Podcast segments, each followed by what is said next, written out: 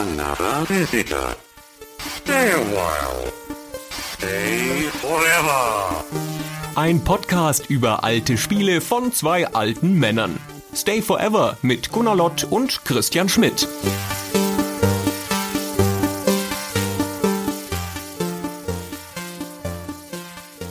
Wir wissen, dass Ihre Chance gleich Null ist. Sollten Sie oder einer Ihrer Mitarbeiter während des Auftrages gefasst oder getötet werden, müssen wir leugnen, Sie zu kennen. Schmidt, übernehmen Sie. Jetzt habe ich mir nicht überlegt, was ich darauf sagen könnte. das ist ja peinlich. Ich tauge nicht zum Geheimagenten. Nach diesem clever über Stunden ausgedachten Intro, Gunnar, hänge ich jetzt hier in der Luft. Ich übernehme. Ja, das ist gut. Wir haben nämlich so einen Auftrag. Sie müssen in so ein Untergrundlabor von Dr. Elvin Atombender und müssen den dran hindern, die Raketen zu starten. Mann, Schmidt, go! Aber was hat das mit dem Sample zu tun, was wir gerade eingespielt haben, Gunnar? Also zum ersten ist die Gemeinsamkeit, dass wenn sie versagen, wir sie nicht mehr kennen. wir jederzeit leugnen, dass es sie oder ihre Mitarbeiter gibt. Und zum anderen stammt das Sample aus der Fernsehserie Cobra übernehmen sie und die hieß im Originaltitel Mission Impossible und der Name stand der Legende nach Pate für den Namen des Spiels, über das wir heute reden, nämlich Impossible Mission. Das ist der komplizierteste, um diverseste Ecken rum angelegte Einstieg, Schrägstrich, Hinleitung zu dem Thema, die wir seit langem hatten. Ich probiere es nochmal anders. Wir haben ja seit unserer allerersten Folge einen immer wiederkehrenden, regelmäßigen Bezug zu diesem Spiel Impossible Mission und unsere geduldigen Hörer mussten jetzt kaum acht Jahre lang warten, bis wir das tatsächlich mal als Folge aufgreifen. Aber in letzter Zeit sind sie etwas unruhig geworden, habe ich das Gefühl. Wir bekamen mehrere freundliche Nachfragen, wann denn endlich mal Impossible Mission dran wäre. Und zufälligerweise deckt sich das mit unserer Planung, deswegen reden wir heute darüber. Wie schön du das gesagt hast, dass sich das zufälligerweise mit unserer Planung deckt, weil sonst hätten wir es ja nicht gemacht. Als ob wir eine Planung hätten. Aber das muss ja keiner wissen. Wobei man Christian dazu sagen muss, dass die Leute sieben Jahre lang das gar nicht erwähnt haben und jetzt letztens mal wieder ein, zwei Mal drüber geredet haben. Ja, nichtsdestotrotz, man merkt, dass es auf die hundertste Folge zugeht. Ist zwar noch eine Weile hin, aber die Leute machen sich jetzt schon Gedanken darüber. Dieser wiederkehrende Bezug, von dem ich gerade gesprochen habe, das ist natürlich das allererste, was man in unserem Podcast immer hört, nämlich dieses Sample Another Visitor, Stay a while, stay forever. Das ist nicht zuletzt auch das, wonach unser Podcast benannt ist, das Stay Forever unseres Podcasts bezieht sich ja auf dieses Sample und demnach auch auf dieses Spiel und jetzt würdigen wir es endlich den C64 Klassiker Impossible Mission. Jetzt endlich wissen die Leute, warum wir so heißen.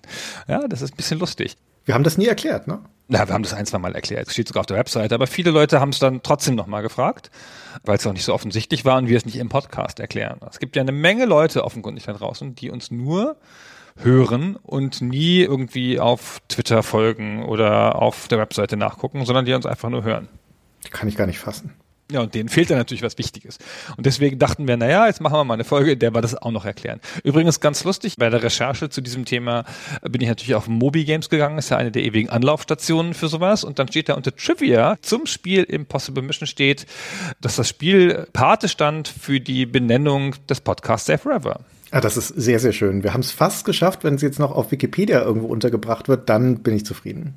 Aber da haben ja sicherlich Leute, die wir kennen, einen Weg hin, um uns da tiefer zu verankern in der deutschen Wikipedia. Aber also ich sage das jetzt nur so im allgemeinsten Sinne, ja, ich will ja niemanden auffordern, da irgendwelchen Vandalismus zu begehen. Aber ganz lustig ist, in diesem Trivia-Snippet auf Moby Games sind auch unsere beiden Moby Games Accounts verlinkt. Und deiner ist ja sehr schön und gepflegt und hast eine Zeit lang relativ viel beigetragen. Und ich habe genau zwei Reviews beigetragen zu Moby Games. Und das eine ist ein Spiel von Legend, nämlich Mission Critical. Und das andere ist aus irgendwelchen Gründen ein Spiel von Cryo, nämlich The Devil Inside. Aus irgendwelchen Gründen. Du warst ja der Cryo-Verantwortliche bei der GameStar und größter lebender Cryo-Spiele-Fan der 2000er Jahre. Jede Woche muss ich mir das wieder anhören. Dein Gebettle, wir sollen endlich mal eine Folge über ein Cryo-Spiel machen. Und immer muss ich wieder sagen, Gunnar, nein, nein. Ach, irgendwann kommt's noch. Irgendwann kommt's noch. Aber welches?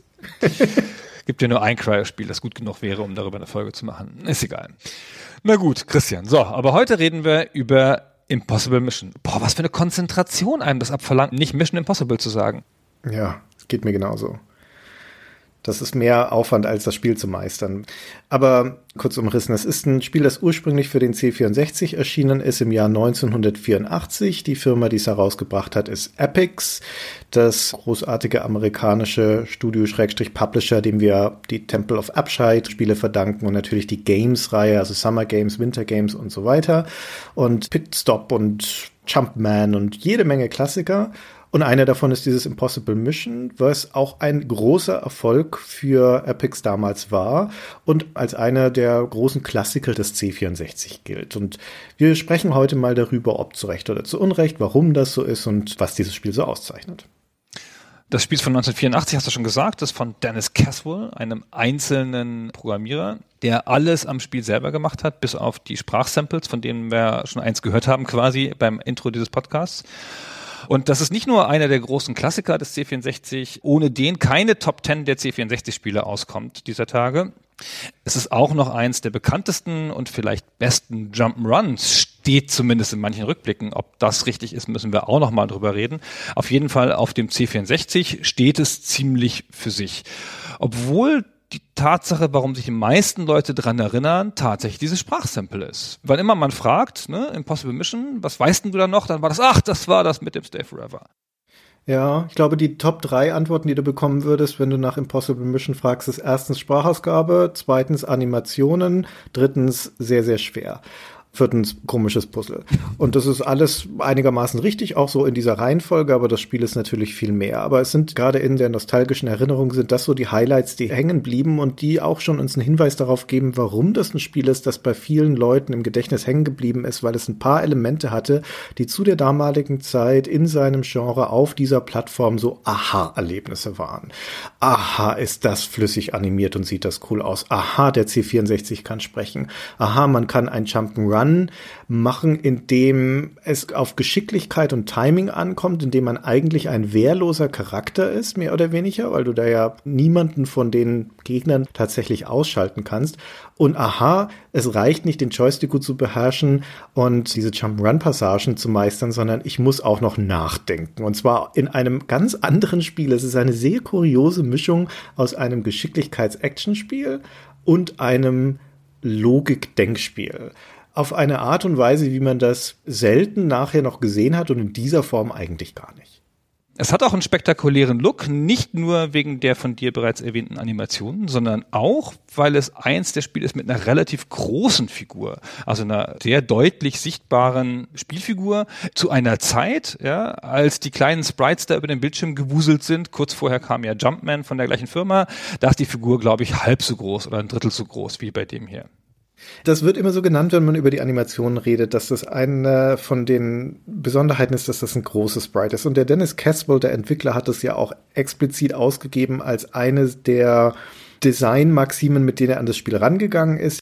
Hey, ich mache erstmal ein Spiel, mit dem man rennen und springen kann und es soll eine möglichst große Figur haben, die sehr schön animiert ist und die flüssig läuft und springt. Ja, das war der Hauptgedanke oder der Anfangsgedanke und daraus ist alles andere entwachsen. Erst war die Figur, dann war der ganze Rest des Spiels. Und das Unwichtigste an der ganzen Geschichte, meiner Meinung nach, ist die Größe der Figur. Weil erstens ist sie nicht so dramatisch groß und zweitens ist das zu dem Zeitpunkt nicht so bemerkenswert, finde ich. Wir reden hier von 1984, das ist das zweite Jahr des C64. Der ist Ende 82 in den USA rausgekommen, Anfang 83 in Europa und 84 eben das Spiel. Das heißt, wir sind da noch ziemlich am Anfang der Plattform. Man sieht das auch in den ganzen Spielen, die für den C64 erscheinen. Die orientieren sich noch an den Atari 8-Bits, an den VCS und so weiter. Die sehen alle noch ziemlich krude aus und eine der Besonderheiten von Impossible Mission ist auch, dass das im Bezug auf die Animation insbesondere ziemlich spektakulär ist in seiner Zeit. Aber dass das Sprite groß ist, wenn wir sowas nehmen wie 84 ist auch Aztec Challenge erschienen zum Beispiel, da ist das Sprite genauso groß, das rennt und springt auch. Oder Karateka, auch 84, da haben wir in der Prince of Persia Folge schon drüber gesprochen. Das hat große, lebensnahe Animationen, große Sprites und sowas. Also die Größe allein ist es nicht. Das gilt ja in vielerlei Lebensbereichen, aber auch hier.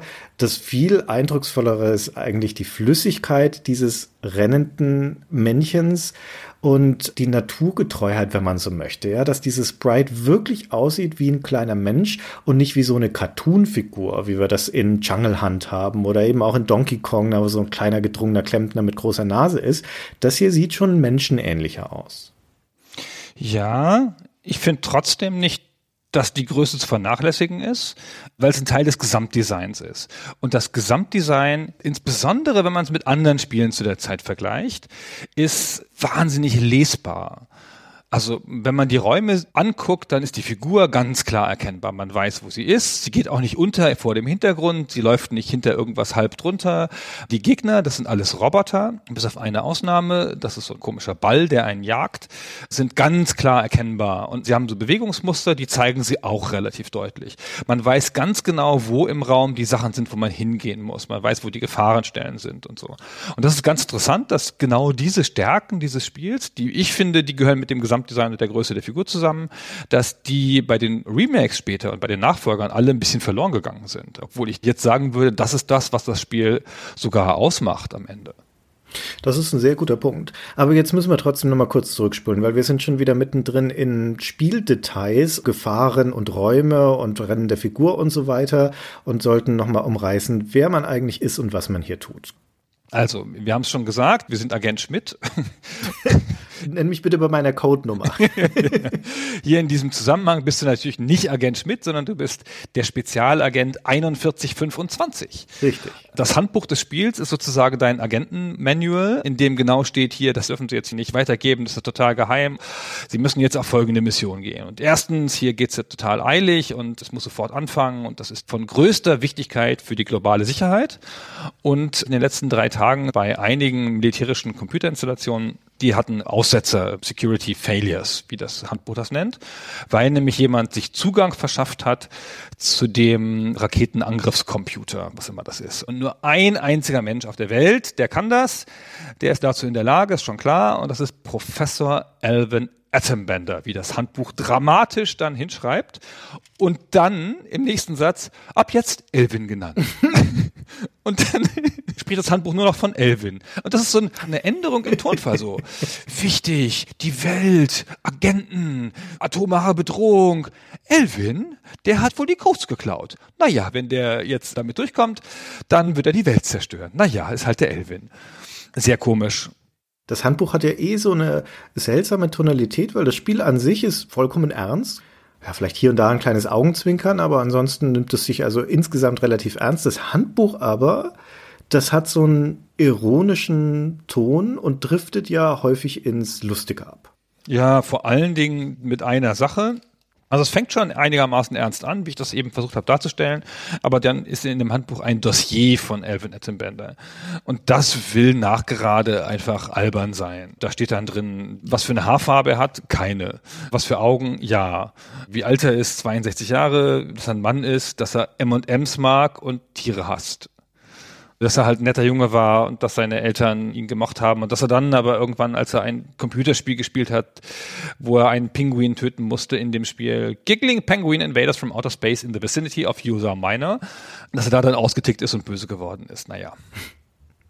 Ja, jedenfalls, also das ist der Bösewicht des Spiels und der hat sich in einer unterirdischen Bunkeranlage verschanzt. Die hat er über viele Jahre gebaut. Da lebt er alleine mit einer Armee von Robotern. Und unsere Aufgabe als der Agent 4125 ist es, in diesen Bunker einzudringen und zu verhindern, dass der Elvin Atombender diese Raketen abfeuern kann. Er ist, wie gesagt, eingedrungen in die Computersysteme dieser Raketensilos, aber er hat sie noch nicht vollständig gehackt, beziehungsweise er hat die Abschusscodes noch nicht entschlüsselt. Da ist er gerade dabei. Und die Dramatik der Situation entsteht daraus, dass man sehr gut abschätzen kann, wann er diese Codes entschlüsselt haben wird und dann natürlich auch sofort die Atomraketen abfeuert, nämlich in sechs Stunden.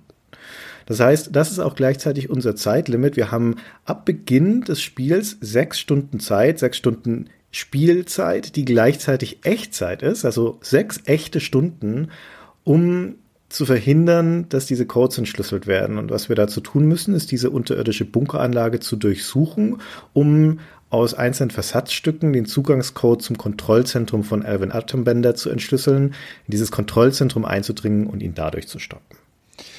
Diese unterirdische Basis wird auf der Packung hinten als Labor bezeichnet, aber es ist gar kein Labor, es ist im weitesten Sinne eine Wohnanlage, weil an manchen Stellen steht ein Klo rum und an anderen Stellen stehen Schreibtische, dann gibt's wieder Sofas und Fernseher und eine alte Audioanlage, wie sie in den 80ern üblich war, mit so Standboxen. Diese ganzen Sachen stehen da rum als einzelne Gegenstände in gebauten Plattformlevels und was der Held machen muss, ist da jeweils hingehen und die aktivieren und dann durchsucht er die ein paar Sekunden lang. Und in diesen paar Sekunden hält das Spiel aber nicht an, sondern da geht dann einfach so eine kleine Anzeige runter, bis er das fertig durchsucht hat. Und in der Zeit ist er verwundbar gegenüber den Robotern. Das heißt, er muss das sehr genau timen oder sehr genau eine Stelle finden, wo er nicht angegriffen werden kann, wenn er die durchsuchen will. Und was er dann dahinter findet, ist zufällig, so wie das Spiel überhaupt einen starken Zufallsfaktor hat. Es gibt nämlich 32 Räume, das sind designte, feste Räume, die immer gleich sind, aber die sind randomisiert verteilt. In jedem Spielstart hast du die Räume an anderen Stellen. Das unterirdische Labyrinth ist neu zusammengesetzt. Und in diesen 32 Räumen sind 36 Puzzleteile, die man erstmal einsammeln muss und später zusammensetzen muss. Und die verraten einem dann das Codewort um bei Professor Attenbender einzudringen. Und wenn man bei ihm eingedrungen ist, ins Allerheiligste, dann ist es auch sofort vorbei. Ja, dann musst du nicht noch gegen ihn kämpfen. Das ist ganz erstaunlich. Abwesenheit von Gewalt. Und da gibt es auch nicht noch ein Endrätsel oder eine Endkonfrontation, dann ist es halt einfach vorbei. Dann hörst du nur noch, dass Attenbender No, No, No sagt und dann hast du gewonnen. Genau. Ja, also das ist erstmal so das grundlegende Spielprinzip umrissen, aber die beiden zentralen Spielelemente, die da ineinander greifen, oder das ist das falsche Wort, die eigentlich nebeneinander stehen, ohne dass sie große Berührungspunkte haben, ist dieses Suchen nach den Einzelteilen des Puzzles, was eine Geschicklichkeitsaufgabe ist, und dann das Zusammensetzen des Puzzles. Und das, was am augenfälligsten ist, ist aber natürlich diese Suchgeschichte. Denn diese 32 Räume, die du gerade schon erwähnt hast, also jeder Raum ist ein Bildschirm. Man betritt das mit dieser kleinen Spielfigur und sieht dann vor sich erstmal diesen Raum. Und das wie in einem Plattformer so üblich, besteht ja aus mehreren Ebenen übereinander. Wie so Stege quasi, die da übereinander hängen. Das Handbuch greift das übrigens auch auf. Das nimmt da Bezug darauf, dass hier alles in diesem unterirdischen Bunker in den Räumen übereinander gestapelt ist und fragt dann auch, wie kann jemand so leben? Ja, weil da halt dann zum Beispiel in einem Wohnraum ein Bett auf der einen Ebene ist und unten drunter ist eine Kommode und ein Lift dazwischen, mit dem man hoch und runter fährt. Teilweise muss man auch springen oder erreicht es über so Treppenstufen. Also es ist natürlich alles etwas abstrakt. Aber dieser Bildschirm mit diesen Stegen ist dann jeweils in sich ein Geschicklichkeitsrätsel. Denn du siehst auf diesen Stegen die Möbelstücke, Einrichtungsgegenstände, die da rumstehen und die weißt du, muss ich erreichen, um sie durchsuchen zu können. Und dann patrouillieren aber davor diese Roboter. Und die Herausforderung auf diesem Geschicklichkeitsspiel ist also, den auszuweichen, denn, wie das Handbuch so schön sagt, Deine einzigen Waffen sind dein analytischer Verstand und dein MIA 9355A Taschencomputer.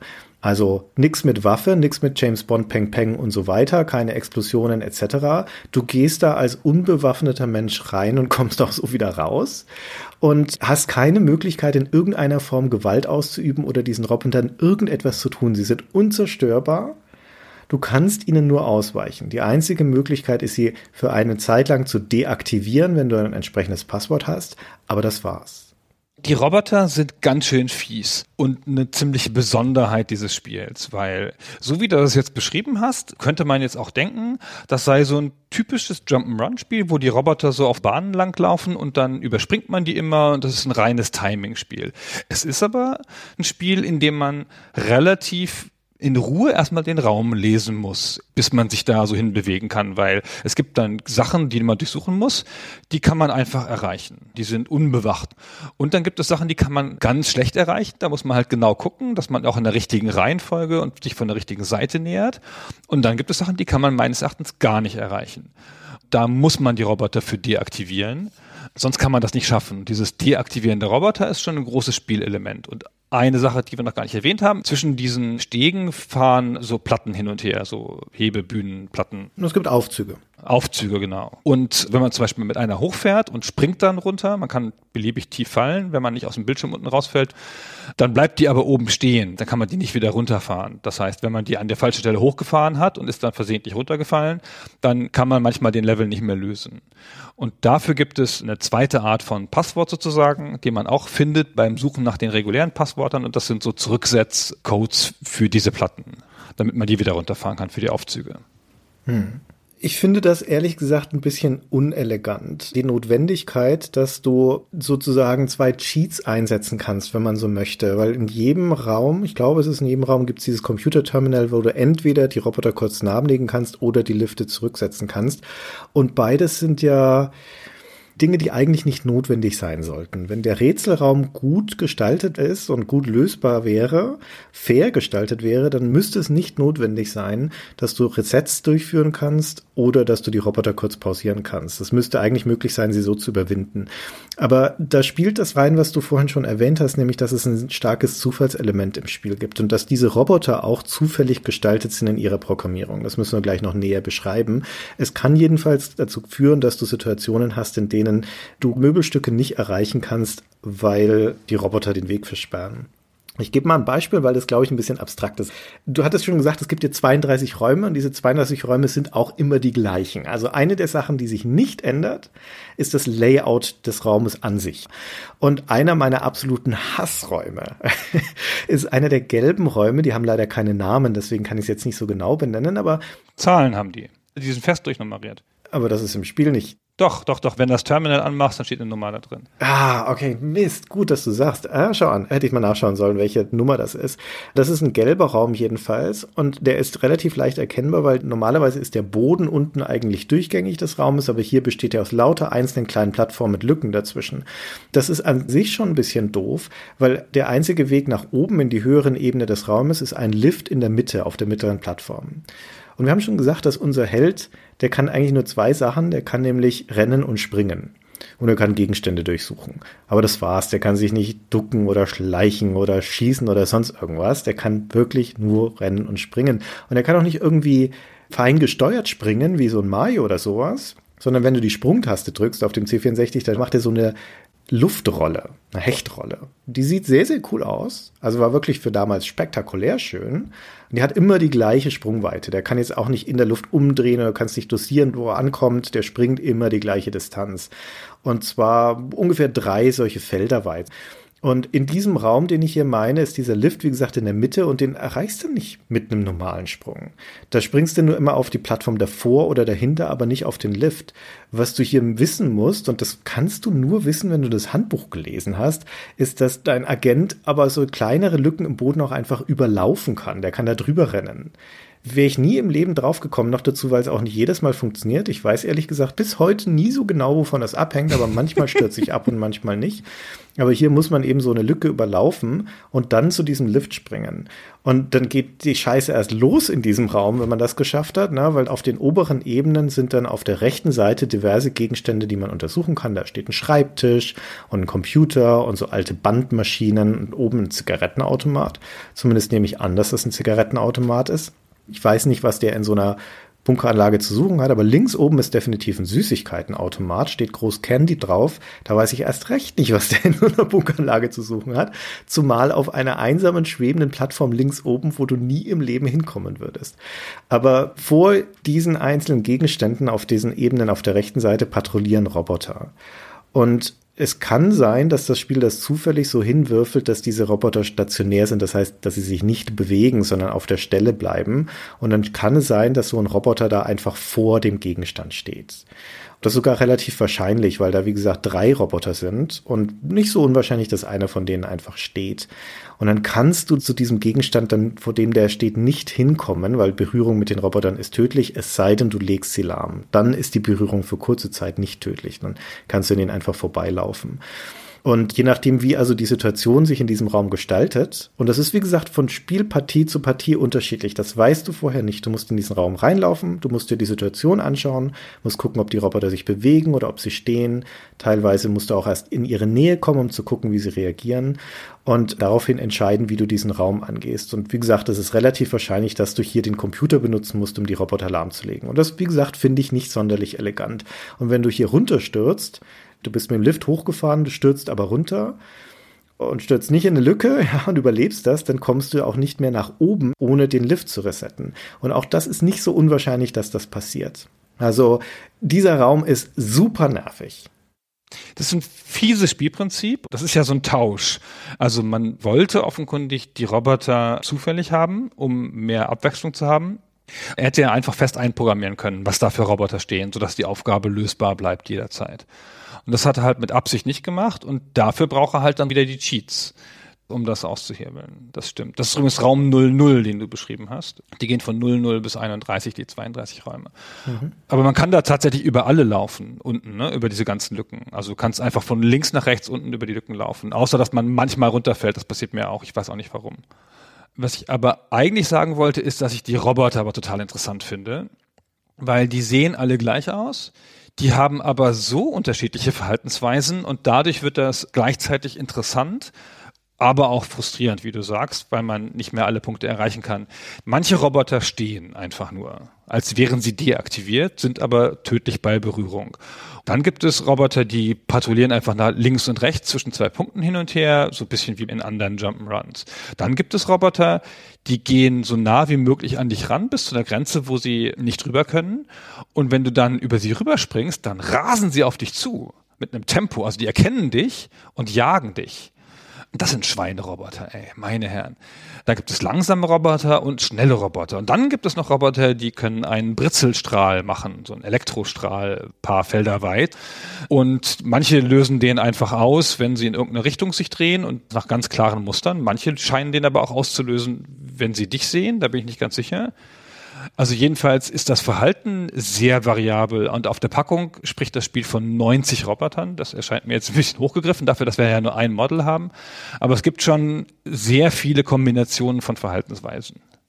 Ich halte es nicht für so unwahrscheinlich. Ich habe es nicht durchgezählt, aber das könnte schon hinkommen, weil diese Programmierung der Roboter ist ja auch ein Zufallselement. Die wird bestimmt aus einer Kombination von mehreren Entscheidungen können die sich bewegen oder nicht? Und wenn ja, in welcher Geschwindigkeit? Können sie sich drehen? Ja oder nein? An den Plattformecken während der Bewegung oder nicht? Also, ja, es gibt ja welche, die sich umdrehen, wenn du über sie drüber springst und so weiter. Können sie schießen oder nicht? Wenn ja, wann und in welche Richtung reagieren sie auf den Agenten oder nicht? Also können sie mich entdecken oder nicht? Und wenn sie auf mich reagieren, dann wie und mit Verzögerung oder nicht? Und das alles so zusammengebaut ergibt natürlich verschiedene Permutationen, ne, verschiedene Möglichkeiten.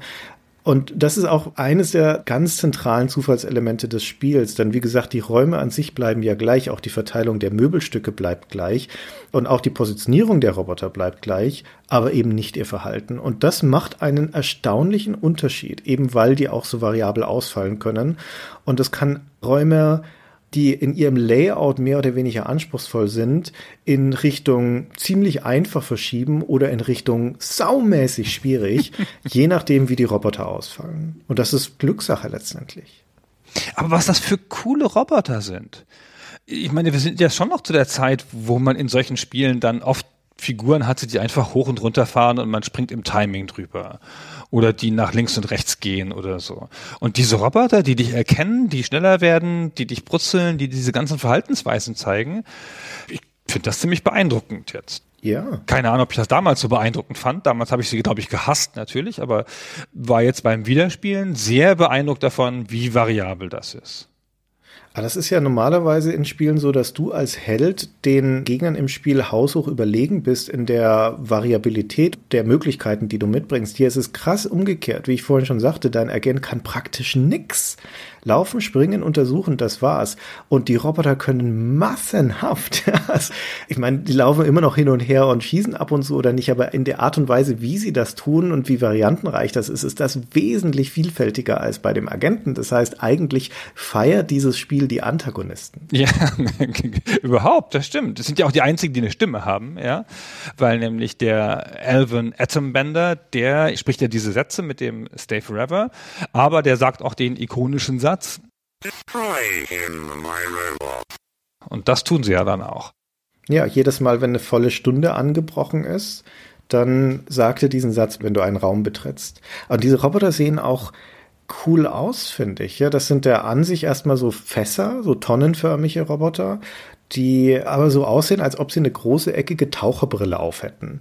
Laut Handbuch ist das eine Hochspannungselektrode, also die Waffe der Roboter, aber das sieht so aus, als hätten die so riesige Hornbrillen auf, als wären das so kleine Nerd-Roboter. Die sehen so richtig süß und harmlos aus und die bewegen sich auch so flüssig und drehen sich dann auch sehr hübsch animiert. Also auch das, das Spiel hat nicht viele Elemente, schon gar nicht viele animierte Elemente, aber die, die es hat, die sind sehr schön animiert und sehr sorgfältig und flüssig und das trägt zu einem sehr stimmigen Gesamteindruck bei. Ich meine, in welchem Spiel findet man denn im Handbuch von so einem Roboter nochmal eine ganz genaue Erklärung, welcher von den Pixeln seine Augen sind und welcher von den Pixeln die Elektroden sind, mit denen er diesen. Strahl schießen kann? 1,80 Meter weit reicht der Strahl, steht im Handbuch, sinnloserweise. Und 1,60 oder sowas sind die Roboter hoch, weil man muss ja noch über sie drüber springen können mit dieser Hechtrolle. Da stehen auch so Quatschstatistiken drin, wie dass sie Rüstungsklasse minus 4 haben oder dass ihr photovoltaischer Schwellenwert bei 0,12 Lumen liegt. Aber das ist halt dann wieder dieser alberne Einschlag des Handbuchs. Das einzige Wichtige, was da drin steht eigentlich ist, also wichtig in Anführungszeichen, aber wo eine Information drin steckt, nämlich dass die über Induktionsleitungen in den Plattformen mit Energie versorgt werden und deswegen also auch die Plattformen nicht verlassen können. Denn das ist wirklich wichtig im Spiel. Die Roboter bleiben immer auf ihrer Ebene, die gehen nicht auf Lifte, die klettern nicht irgendwie hoch und runter, sondern die bewegen sich immer nur nach links und rechts, wenn sie sich überhaupt bewegen und sonst nichts. Genau. Es gibt noch eine Ausnahme, nämlich einen Sondergegner, den Kugelroboter. In sechs Räumen findet man eine schwarze Kugel, die kann fliegen. Sie kann nicht durch Wände fliegen, also sie muss sich auch an die Wege halten, die vorgegeben sind durch die Stege, aber sie weiß, wo du bist und kommt auf dich zu. Du kannst sie dadurch ein bisschen leiten, weil sie nimmt immer den direkten Weg. Und wenn der direkte Weg versperrt ist, dann bleibt sie stehen. Also sie sucht dann nicht einen alternativen Weg. Das heißt, du kannst sie damit anhalten und du kannst sie auch mit diesen Fahrstühlen schieben, nach oben weg oder nach unten aus dem Bild schieben und dann kommt sie aus der anderen Seite wieder raus. Kennst du die Serie The Prisoner? Nee. Die alte Fernsehserie? Das ist doch original aus The Prisoner geklaut, habe ich gedacht. Das ist so eine absurde Serie die ich nur angefangen habe zu gucken, weil es ein Lied von einer meiner damaligen Lieblingsbands, Iron Maiden, darüber gab. Und dachte ich, ja, das muss ja was Tolles sein, wenn die Band darüber singt. Und habe ich aber nichts davon verstanden von dieser Serie, von so einem Typen, der da Gefangener Nummer 6 ist auf so einem total komischen totalitären System. Na, ist ja auch wurscht. Jedenfalls, wenn der dann zu fliehen versucht, dann kommt ein weißer Ballon, der so lang fliegt und über den Boden rollt in so komischen Szenen und erwürgt den mit seiner Ballonhaftigkeit. Und daran musste ich sofort denken, also eine sich frei bewegliche Kugel, die durch das Spielfeld geht. Okay. Entschuldige, dass ich dich jetzt damit gelangweilt habe, aber das musste ich loswerden, der Kugelroboter. Ich bin fasziniert. Ja, das dachte ich mir. Und dadurch, dass er dir immer folgt, kann man ihn in Roboter lenken und dann wird er zerstört. Genau. Die Herausforderung in diesen Levels ist, dass du dich um die Roboter irgendwie herummogeln musst und das heißt im Wesentlichen über sie drüber springen im richtigen Augenblick oder mit den Liften an ihnen vorbeifahren, an ihnen rum vorbeikommen, egal wie du das machst, ohne sie zu berühren oder von ihrem Energiestrahl getroffen zu werden. Denn wenn das passiert, dann wird dein Agent desintegriert in der Spielgrafik, er löst sich ein Pixel auf. Der ist aber de facto nicht tot sondern du verlierst Zeit. Ich sagte ja schon, sechs Stunden hat man insgesamt Zeit. Und das Spiel einmal durchzuspielen, wenn man einigermaßen geübt ist, dauert vielleicht eine Stunde, würde ich sagen. Sowas um den Dreh, wenn man richtig gut ist, auch deutlich weniger. Wenn man nicht ganz so gut ist, braucht man länger. Aber es braucht keine sechs Stunden, nicht mal ansatzweise. Aber du verlierst jeweils zehn Minuten, wenn du von einem Roboter berührt wirst. Und das entspricht wiederum 36 Leben. Ne? 36 mal 10 Minuten sind 360 Minuten, das sind sechs Stunden. Und die Zeitzählung des Spiels, das wird dir auch angezeigt, welche Uhrzeit es gerade ist. Das beginnt um Mitternacht und geht bis 6 Uhr morgens, das sind seine sechs Stunden. Und mit jedem Tod rückt diese Uhr also 10 Minuten vor. Das klingt nach ganz schön viel, 36 Leben, wenn man bedenkt, wie viele Leben man typischerweise in Actionspielen in dieser Zeit hat. Vielleicht drei, vier oder fünf oder sowas.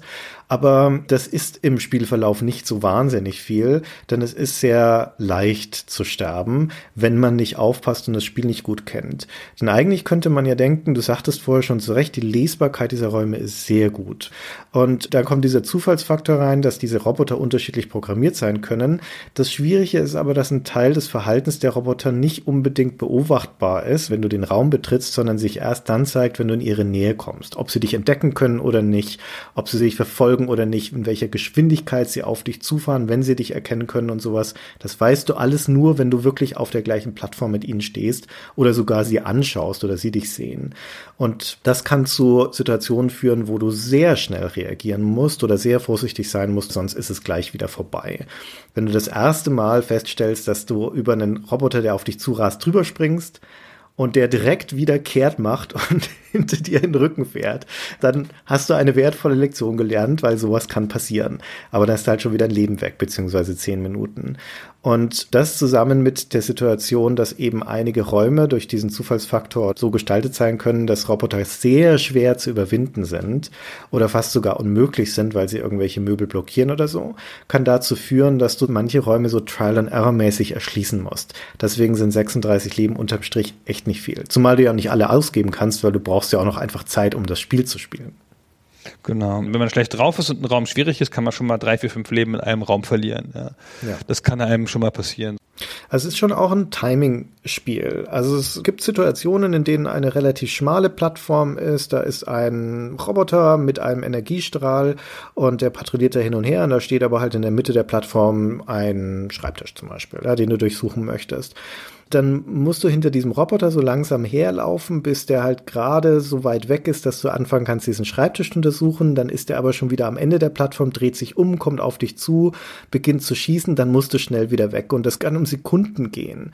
Oder es kann auch um Pixel gehen, wenn du halt gerade so vor dem Energiestrahl des Roboters, vor dessen Reichweite stehen bleibst, damit du sobald der sich umdreht, wieder ganz schnell an das Objekt hinhuschen kannst, da einmal kurz wieder ein bisschen untersuchen und zurück, weil bei den Gegenständen Gegenständen, das dauert unterschiedlich lange Zeit, sie zu untersuchen. Da läuft dann so ein kleiner Balken runter und manchmal kann das also mehrere Sekunden dauern. Das heißt, du kannst es nicht in einem Mal abschließen, sondern du musst da manchmal mehrmals hin, um da halt so stückweise dieses Ding weiter zu untersuchen, bis du endlich weißt, was drin ist. Und wie gesagt, das ist also teils Pixelarbeit und teils Sekundenarbeit und dieses Timing rauszukriegen und zu wissen, wie weit können Roboter schießen, das dauert eine Weile, das muss dir aber in Fleisch und Blut übergehen. Das ist aber ein cooles Feature mit dem Durchsuchen. Also, wie du eben schon gesagt hast, du durchsuchst auch Sachen teilweise. Wenn du es dann abbrichst, dann merkt er sich, wie weit du schon durchsucht hattest. Und dann fängst du da wieder an. Und tatsächlich, die Sachen dauern logisch lang. Manchmal durchsuchst du einen Papierkorb, der irgendwo steht und der dauert dann, keine Ahnung, nur eine Viertelsekunde. Und dann durchsuchst du den Schreibtisch, der dauert drei Sekunden oder so. Also das kannst du so ein bisschen den Sachen ansehen in ihrer Größe und ihrer Komplexität nach, wie lange es dauert, sie zu durchsuchen. So, und was wir noch gar nicht erzählt haben, diese ganzen 32 Räume, die sind verbunden durch ein Schachtsystem, durch ein Fahrstuhlsystem. da gehen halt Gänge hin und her und da ist ein Fahrstuhl. Und wir haben ja schon gesagt, das ist ein Flipscreen-Spiel, also ein Spiel, in dem die Räume nicht scrollen. Ne? Man kommt immer so einen kompletten Raum, guckt sich an, löst ihn und geht wieder raus zu einer von den beiden Seiten. Je nachdem, manchmal gibt es einen Ausgang, manchmal zwei. Und dazwischen sind diese Fahrstühle und das ist die einzige Stelle, wo das Spiel scrollt. Mit dem Fahrstuhl, der fährt hoch und runter und da hast du vertikales Scrollen. Und ich finde den Fahrstuhl besonders toll, weil der dir so ein Gefühl der Raumdominanz gibt. Dadurch wird diese Kette von Räumen, die es ja auch in anderen Spielen gibt, plötzlich so erfahrbar. Dieses Labyrinth ist auch kartografiert, das kartografiert sich mit auf deinem Taschencomputer, den wir da gleich noch gesondert würdigen müssen.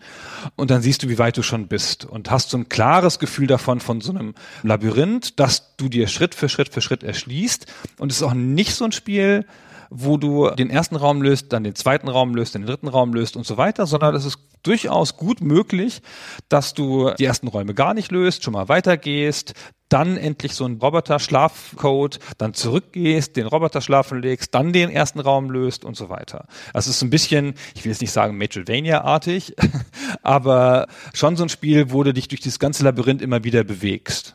Das ist eine gute Beobachtung. Dieses Fahrstuhl-Teil des Spiels ist eigentlich der Erkundungspart. Ein ziemlich simpler letztendlich, weil da droht keine Gefahr, das ist keine Herausforderung, trotzdem aber befriedigend, weil du da wie in einem Minenschacht ja letztendlich in die Tiefe vordringst und guckst, wo zweigen jetzt hier links und rechts Wege ab, die mich dann in die Räume führen. Man kann sich diese ganze unterirdische Bunkeranlage auch vorstellen wie ein Apartmentkomplex, der aus neun Häusern besteht, in denen übereinander stapelt Räume sein können oder auch nicht, ne? ist halt zufällig.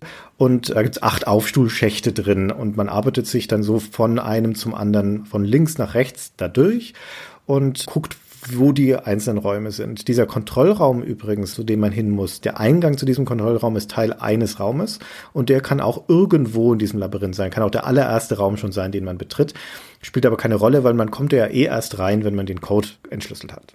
Der ist immer ein blauer Raum, glaube ich, oder? Ja, ist immer ein blauer. Die haben es ein bisschen farbkodiert, damit man es ein bisschen unterscheiden kann. Und das sieht aus wie so ein großer Fernsehschirm, fand ich, oder so. Das addiert sich auch zu diesem Aspekt, dass man auch wieder zurückgehen muss. So, wenn du den im ersten Raum hast, ja, dann gehst du schön 32 Räume weiter, bis du alle Puzzleteile hast und gehst dann wieder zurück zum ersten Raum. Ich finde das so, was die Bildschirmlogistik des Spiels angeht, wirklich clever gelöst. Also dieses Impossible Mission ist zumal für seine Zeit ein echt smartes Spiel. Das hat sehr schöne Elemente drin. Du hast gerade so beiläufig erwähnt, dass es eine Automap hat. Ja, Alter. Ja, die sich zusammensetzt, während du durch diese Level gehst. Es ist sensationell. Aber vor allen Dingen ist halt echt schön, dass diese Räume, in denen du die Möbel durchsuchst, die sind bildschirmfüllende Plattformspiele. Da spielt sich das Action-Element des Spiels ab und da konzentriert sich das Spiel auch nur auf das. Da gibt's nichts anderes. Außer wenn du so eins von diesen Computerterminal benutzt, dann wird halt so ein Computerbildschirm eingeblendet, wo du dann entscheiden kannst, ob du die Roboter lahmlegen möchtest oder die Lifte zurücksetzen. Aber wenn du dann rausgehst in diesen Lift-Part, der spielmechanisch an sich trivial ist, da ist aber dein Taschencomputer eingeblendet. Und in diesem Bildschirm kannst du dann, wenn du die Sprungtaste drückst, stattdessen den Taschencomputer benutzen und da kommt dann dieser Rätselpart rein. Und ich finde es wirklich schön, dass diese beiden spielinhaltlich sehr separaten Teile auch räumlich getrennt sind. Das eine spielt in den Räumen, findet das statt. Das Puzzeln, wenn man sich damit auseinandersetzen möchte, oder muss, ja, spätestens dann, wenn man das Spiel lösen möchte, findet in den Fahrstuhlschächten statt, wo sonst keine Bedrohung existiert und wo man auch sich genügend Zeit fürs Puzzle nehmen kann. Und das ist der zweite große inhaltliche Teil des Spiels, den wir jetzt auch noch beschreiben müssen. Wie funktioniert dieses Puzzle? Boah, ey, das Puzzle. Erst noch mal ganz kurz eine Würdigung des Taschencomputers. Also der, der ja schön eingeblendet ist, der völlig logisch aussieht, wie so ein Taschencomputer halt aussieht mit Anschalter und Ausschalter und so. Echt ganz cool und auch sehr detailliert im Handbuch beschrieben. Der aber, wie gesagt, den Hauptsinn hat, das Puzzle zu verwalten. Und zwar findest du einzelne Puzzleteile, das sind so kleine abstrakte Grafiken. Und es gibt neun Sets, A4 Puzzleteile. Und Ziel ist es immer, vier passende Puzzleteile zu finden, die sich aufeinander legen lassen und dann die Karte ausfüllen. Ist quasi eine Fläche, deren Sachen fehlen. Und wenn man die so übereinander legt, dann verschwindet das und ergibt eine ausgefüllte Fläche. Ja, Puzzleteile ist ein bisschen irreführend, finde ich, das Wort, weil das jetzt nichts ist, was man ineinander setzt, so wie ein normales Puzzle, wo sich zwei Dinge verbinden, sondern wie du schon sagtest, man legt die übereinander. Also es ist wie ein Schnittmuster. Die vier übereinander gelegten Teile ergeben dann ein Ganzes. Genau. Das Irritierende daran ist, dass der Taschencomputer jetzt doch seine Limitierungen hat und man nicht so viele sieht. Man muss die so durchscrollen und dann kann man sie aus so einem Feld rausnehmen und dann nebeneinander legen und versuchen sie zu verbinden. Der Computer erkennt das auch, wenn sie richtig sind und schnappt sie so zusammen. Wobei das auch wieder irreführend ist, weil es gibt Teile, die an mehrere Stellen zu passen scheinen oder die an mehreren Sachen zusammenpassen, aber dann kein Viererset ergeben. Und das ist natürlich, was einen völlig wahnsinnig macht. Da hat man drei aufeinandergelegt, die passen und dann gibt es das vierte einfach nicht dazu. Ja, und dann kann man sie wieder auseinandernehmen und von vorne anfangen. Das ist schon ein richtiges Spiel in sich. Auch ein bisschen schwer zu erkennen, weil es ziemlich abstrakt ist und sich nicht so gut erklärt. Es gibt eine Hilfe, man kann nämlich den Taschencomputer einsetzen, um zu Hause anzurufen bei der Agentenzentrale. Und dann kann man zwei Sachen fragen. Das kostet jedes Mal eine Zwei-Minuten-Strafe. Einmal kann man die bitten, auf den Computer zuzugreifen und das aktuelle Puzzleteil, was man gerade angewählt hat, richtig auszurichten, damit es in die richtige Orientierung liegt. Und was war das zweite? Das zweite war zu fragen, ob man zu einem Puzzleteil schon alle anderen passenden auch hat. Dass man weiß, ob man das Puzzle überhaupt zusammensetzen kann, aber das sagen einem natürlich nicht, welche Teile das sind. Ah, genau. Das war das zweite, ja. Diese erste Hilfestellung, beziehungsweise diese Hilfestellung zu fragen, habe ich schon alle Teile für das Puzzle, ist komplett nutzlos meiner Meinung nach, weil du brauchst eh alle, um das Spiel lösen zu können. Und es gibt keinen Grund, warum du schon zu basteln anfangen solltest, bevor du alle 36 Teile gefunden hast. Also das kann man sich sofort sparen, zumal das Anrufen mal jeweils zwei Minuten kostet. Das andere aber, die beiden sichtbaren Teile korrekt auszurichten, das ist sehr nützlich und erleichtert einem das Puzzle enorm. Denn die Räume erkunden und die Puzzleteile zu finden, das kann man ganz gut, wenn man das so ein bisschen gelernt hat, das Spiel zu lesen und so das Timing etc. und das Glück ein bisschen gut fällt, wie die Roboter in den schwierigeren Räumen gestaltet sind, dann kommt man da ganz gut hin, die Teile zu finden, finde ich. Aber das Zusammensetzen, Alter, ey, das dauert einfach und das hängt damit zusammen, wie du schon gesagt hast, dass jedes beliebige Teil so eigentlich zu anderen passen kann. Das ist ja auch wieder zufällig. Das Spiel sticht ja die wie mit so einem Plätzchenstecher zufällig aus. Und das ist eines von diesen Spielelementen, wo ich mir wahnsinnig, wahnsinnig schwer tue, jetzt hier in unserem Podcast, das irgendwie nachvollziehbar zu erklären, wie das funktioniert, dieses Puzzle. Also wenn irgendjemand bisher es noch nicht verstanden hat, kann ich vollkommen nachvollziehen. Ich kann euch das auch nicht so richtig erklären, ja? weil das muss muss man wirklich mehrmals gemacht haben, bis da der Groschen fällt. Da hilft auch das Handbuch nicht. Und wenn man das Handbuch nicht hat, ich weiß noch, dass wir damals das auf dem C64 gespielt haben und wir haben uns nie mit dem Puzzle beschäftigt. Wir sind nur in dieser Anlage rumgerannt und haben die Sachen untersucht, weil wir haben es eh nicht gecheckt, was man mit dem Puzzle machen muss. Und selbst wenn man es weiß, ist es eine elende Frickelei, weil diese kleinen Teile da, die übereinander zu legen, das ist halt eine Sucherei in diesem blöden Interface, weil du immer nur zwei gleichzeitig siehst. Das ist eine wirkliche Unterlassungssünde, dass sie das nicht auf den ganzen Bildschirm gebracht haben. Das spült sich aus irgendeinem Grund in diesem kleinen Taschencomputerteil unten ab. Ohne Not, meiner Meinung nach. Das Spiel hätte es enorm aufgewertet, wenn es einen eigenen Bildschirm gäbe, um das Puzzle zusammenzusetzen.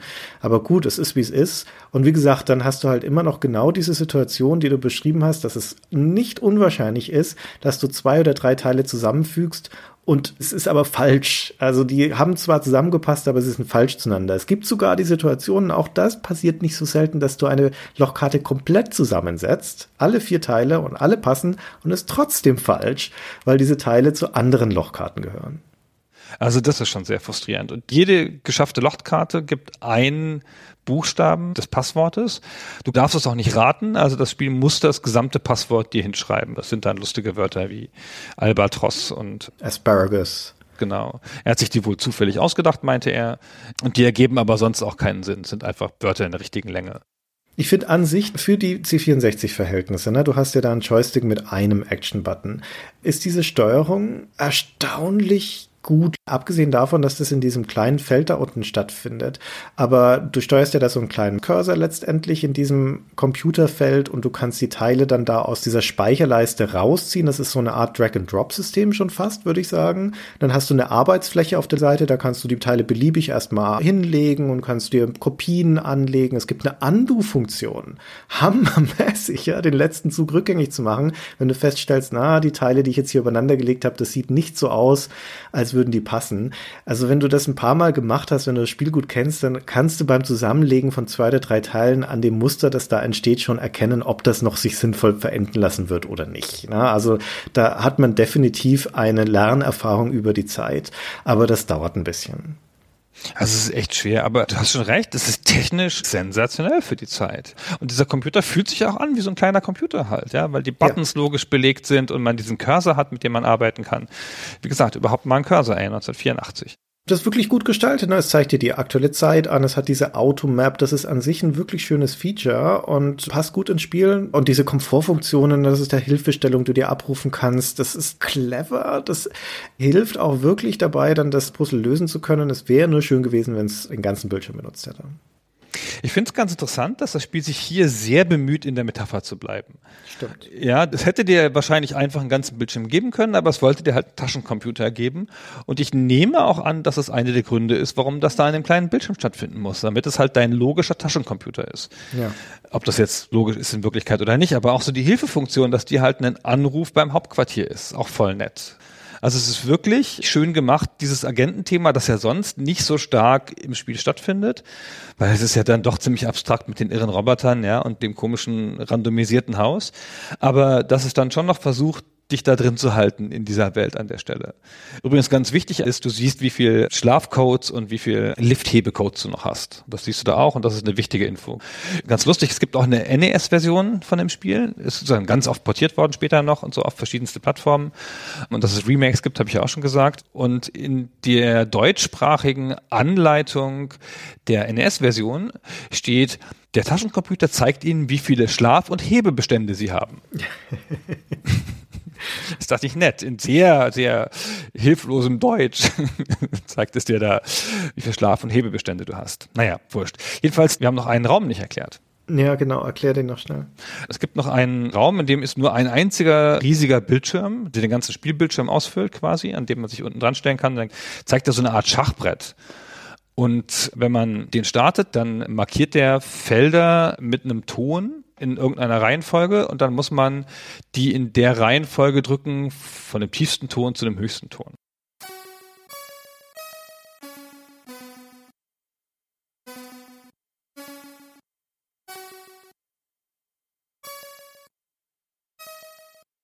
hast du beim ersten Mal dann drei und beim zweiten Mal vier und so weiter. Es geht bis 14 hoch, glaube ich. Mehr als sieben habe ich noch nie geschafft. Nicht mal mit Hilfe meiner Tochter. Und du kannst es ganz oft wieder versuchen, so ist alles gar kein Problem, aber du musst es halt schaffen. Und für jedes Mal, dass du es schaffst, kriegst du entweder ein Lift-Zurücksetzding oder einen Roboter-Schlafcode. Und das macht schon ziemlich viel aus. Also du kannst da fünf, sechs, sieben, acht von diesen Codes abziehen, weil es davon zwei Räume gibt. Diesen Raum gibt es also zweimal. Und das macht ja deutlich aus, wie viel leichter das Spiel für dich wird diese Musikräume, die du gerade beschrieben hast, warum sind die im Spiel? Das ist ja nochmal ein Minispiel, das keinerlei Zusammenhang mit den sonstigen Spielmechanismen zu tun hat, weder mit den Puzzle-Elementen noch mit dem Action-Element. Es ist ja dann nochmal ein zensorartiges Merkspiel, das da mit drin ist. Warum? Und die Antwort auf diese Frage finde ich ganz faszinierend, weil Impossible Mission ist für mich ein wunderbares Beispiel, ein einigermaßen frühes Beispiel dafür von Fluch und Segen von Zufallselementen in Spielen. Das Spiel profitiert enorm davon, dass es diese Zufallselemente hat, die wir schon beschrieben haben. Die zufällige Verteilung der Roboter, auch die zufällige Verteilung, in welchen Möbelstücken was drin ist und in welchen nicht, die zufällige Anordnung der Räume. Das heißt, dass jede Partie Impossible Mission, die du startest, immer anders ist als die vorherige, dass die Herausforderung immer ein bisschen anders ist, dass du dich immer neu einstellen musst auf die Situation. Und das heißt, das Spiel fühlt sich immer frisch an, es fühlt sich neu an und das ist toll. Das ist genau die Stärke von Zufallselementen. Es zeigt aber auch, stark die Probleme von Zufall. Und das geht in die Richtung, die wir vorhin schon besprochen haben, nämlich wenn du das nicht unter Kontrolle hast, welche Auswirkungen die Zufallselemente auf deine Spielmechanik haben, dass dann Situationen entstehen können, die unlösbar werden oder sehr schwierig werden. Und Impossible Mission hat diese tolle zentrale Zufallsfunktion, wo Sachen zusammengewürfelt werden und hat viele Mechanismen, die nur darauf abzielen, die negativen Effekte von diesem Zufall wieder abzumildern. Und zwar in beiden Spielelementen. Bei der Action-Teil ist es, wie wir schon beschrieben haben, diese Notwendigkeit, dass du Plattformen, also Lifts zurücksetzen können musst und Roboter schlafen legen können musst, weil anders manche Räume nicht zu lösen sind. Und weil dir diese Karten, die du ja zufällig findest, in den Möbeln auch ausgehen können und damit das Spiel unlösbar wäre, Deswegen gibt es meiner Meinung nach diese Musikräume, mit denen du dir zusätzliche Rücksetzcodes verdienen kannst, wenn sie dir ausgegangen sind. Und nur deswegen sind die im Spiel, wenn du mich fragst. Aber auch bei dem Puzzleteil ist es genauso. Auch der profitiert enorm von dem Zufallspart, weil auch da die Art und Weise, wie diese Lochkarten ausgestochen sind, also nach welchen Mustern die zusammengelegt sind, ist immer unterschiedlich. In jedem Spiel, auch das wird zufällig ausgewürfelt, sodass das Puzzle an sich bleibt eigentlich auch immer herausfordernd. Das ist immer wieder neue Karten, die da entstehen. Aber der Nachteil ist halt, dass es leider nicht so gestaltet ist, dass da immer einzigartige Muster entstehen würden, sondern es gibt diese doppelten und die führen dazu, dass Karten unterschiedlich zusammengesetzt werden können. Und deswegen gibt es die Hilfefunktion, dass du beim Hauptquartier anrufen kannst und kannst dir die ausrichten lassen, weil du Fehler vermeiden oder rückgängig machen musst. Und das macht dieses Spiel zu diesem interessanten Twitter, wo das Spiel gegen seine eigene Grundmechanik arbeiten muss oder Features drumherum bauen muss, sie anflanschen muss, damit die Herausforderung dann noch lösbar ist. Genau, das ist ja nichts, was man ganz selten sieht, finde ich, in Spielen. Nein, aber es ist nicht elegant. Nee, es ist nicht elegant, genau. Aber die Alternative wäre ja, entweder es wäre einfach designt und dann würde es sich halt nicht ändern, dann wäre auch der Vorteil weg. Oder das Eleganteste, man würde es schaffen, die Zufallssysteme so auszubalancieren, dass sie den Spieler nicht in eine Sackgasse treiben können. Das wäre das Eleganteste. Das wäre relativ früh noch für die Zeit, wenn dann das gut gelingen würde. Dafür gibt es überhaupt nicht viele Beispiele auf der ganzen Welt, erst aus neuerer Zeit, finde ich. Oder es wird sich einfach drum scheren. Das Spiel wäre halt einfach unlösbar, wie Rogue-Spiele oder wie Roguelikes, die halt einfach schiefgehen können. Ja, genau. Aber die Rogue-Spiele, die müssen ja theoretisch eigentlich immer lösbar sein. Ne? Also da muss ja jedes Spiel durchspielbar sein und das darf da keine Sackgassen geben. Die halten sich ja auch nicht immer dran, aber eigentlich darf es nicht so sein. Nee, da gibt's ja auch manchmal übermächtige Gegner und sowas. Also das Richtige wäre schon das Zweite. Ich meine, das Spiel hat ein Regelwerk, eine Art Algorithmus, um die Räume zufällig zu befüllen mit Robotern, wie die Roboter gestalten sind. Also es gibt ein Gestaltungsregelwerk für den Zufall und es bräuchte eigentlich daneben gestellt ein zweites Regelwerk, das unlösbare Situationen erkennt und verhindert. Also es müsste ein zweites Regelset geben, das sagt, wenn eine folgende Konstellation entsteht, zum Beispiel eine kurze Plattform mit einem stationären Roboter vor einem Gegenstand, dann würfle neu. Ja, das ist eine Situation, die nicht stattfinden darf. Und das gibt's halt einfach nicht. Genau, das Spiel ist eigentlich klein genug und überschaubar genug, um das zu schaffen. Finde ich auch. Aber man muss ja bedenken, wir sprechen hier von 1984, 83, 84, von einem einzelnen Menschen ohne allzu viel Feedback-Mechanismen zu der Zeit. Ja, da gab es noch keine Game Developers Conference und gab es noch keine Game Design Talks auf YouTube. Die sind halt schon darauf angewiesen, gewesen, wenn sie Feedback haben wollten, auf das, was ihre unmittelbare Umgebung ihnen geben konnte. Und da ist es natürlich relativ schwierig, sich solchen Sachen zu nähern, zumal wenn man auch Anfang 20 ist, wie der Typ damals war, der Caswell. Ja. Also ich finde, das ist schon eine enorme Leistung für einen einzelnen Designer. Der hat ja auch noch die Grafiken alle selber gemacht, hat die alle von Hand gezeichnet, auch die Animationsphasen, die hat er aus einem Athletikbuch abgemalt, wo der menschliche Körper so gezeichnet war und hat die dann auf so Karo-Papier übertragen und dann im Spiel nachgebaut. Ich finde jetzt wieder auf dieser visuellen Ebene, das Spiel ist da besser, als man das auf den ersten Blick so sehen würde, weil eine der Sachen, die mich zum Beispiel immer gefuchst hat bei Impossible Mission, und zwar bis gerade vor einer halben Stunde oder sowas, bis du was ganz Schlaues gesagt hast, ist, warum dieses Charakter-Sprite, dieser Agent, warum der schwarz-weiß ist. Weil die allermeisten Figuren, die Sprites damals schon zu den C64-Zeiten dreifarbig in der Regel waren. So ein Mario zum Beispiel aus Donkey Kong, der hat seine rote Latzhose und blaues Shirt und sein gelbes Gesicht oder was auch immer die Farbe war. Und das ist echt nicht so ungewöhnlich. Und dieser Charakter ist aber monochrom. Der hat nur schwarz und weiß.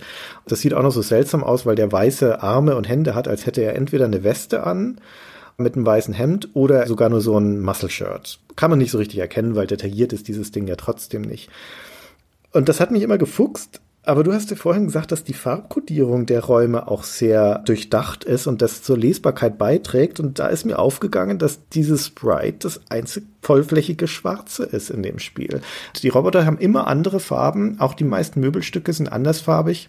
Ist auf ganz wenige Ausnahmen. Das heißt, dein Agent ist allein dadurch sehr, sehr gut erkennbar immer in seiner Präsenz auf dem Bildschirm, dass er einfach diese einzigartige Farbe hat, nämlich schwarz.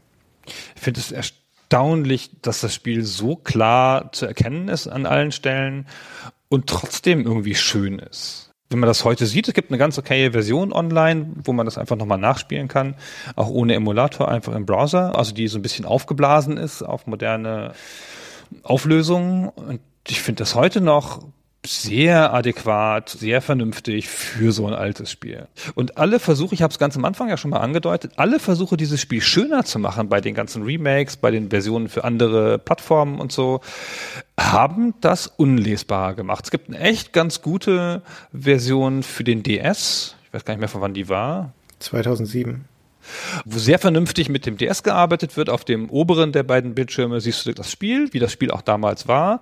Und auf dem unteren hast du dann den Taschencomputer dauerhaft eingeblendet mit der Map und allen Sachen, ganz vernünftig. Das hat den Originalmodus, der sieht aus wie früher. Und dann hat es so einen Merged-Modus, nennt es das. Das sind die alten Räume, die alte Bewegung, die alten Roboter aber halt in einem modernen Gewand. Und die Wände sehen anders aus, es gibt mehr Mobiliar und so. Und was das Erste ist, was mir passiert ist, ich laufe in so einen Roboter rein, den ich nicht gesehen habe. Oder ich checke halt irgendwie nicht, dass das eine Ding da, was da steht, gar nicht zum Durchsuchen ist, sondern nur Deko im Hintergrund. Und da muss man mal sagen, an dem Spiel ist nichts zu viel, außer vielleicht dem gesamten Puzzle-Design. Aber das hat ein sehr klares, in sich geschlossenes Regelset und arbeitet mit dem. Sehr vernünftig. Dieser Taschencomputer ist ja auch das einzige Interface-Element des Spiels.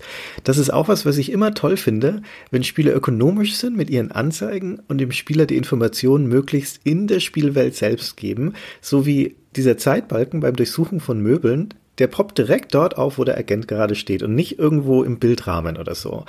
Aber das wirklich clevere und ich würde sogar sagen moderne an Impossible Mission ist, dass es da auch gar nichts anzuzeigen gäbe.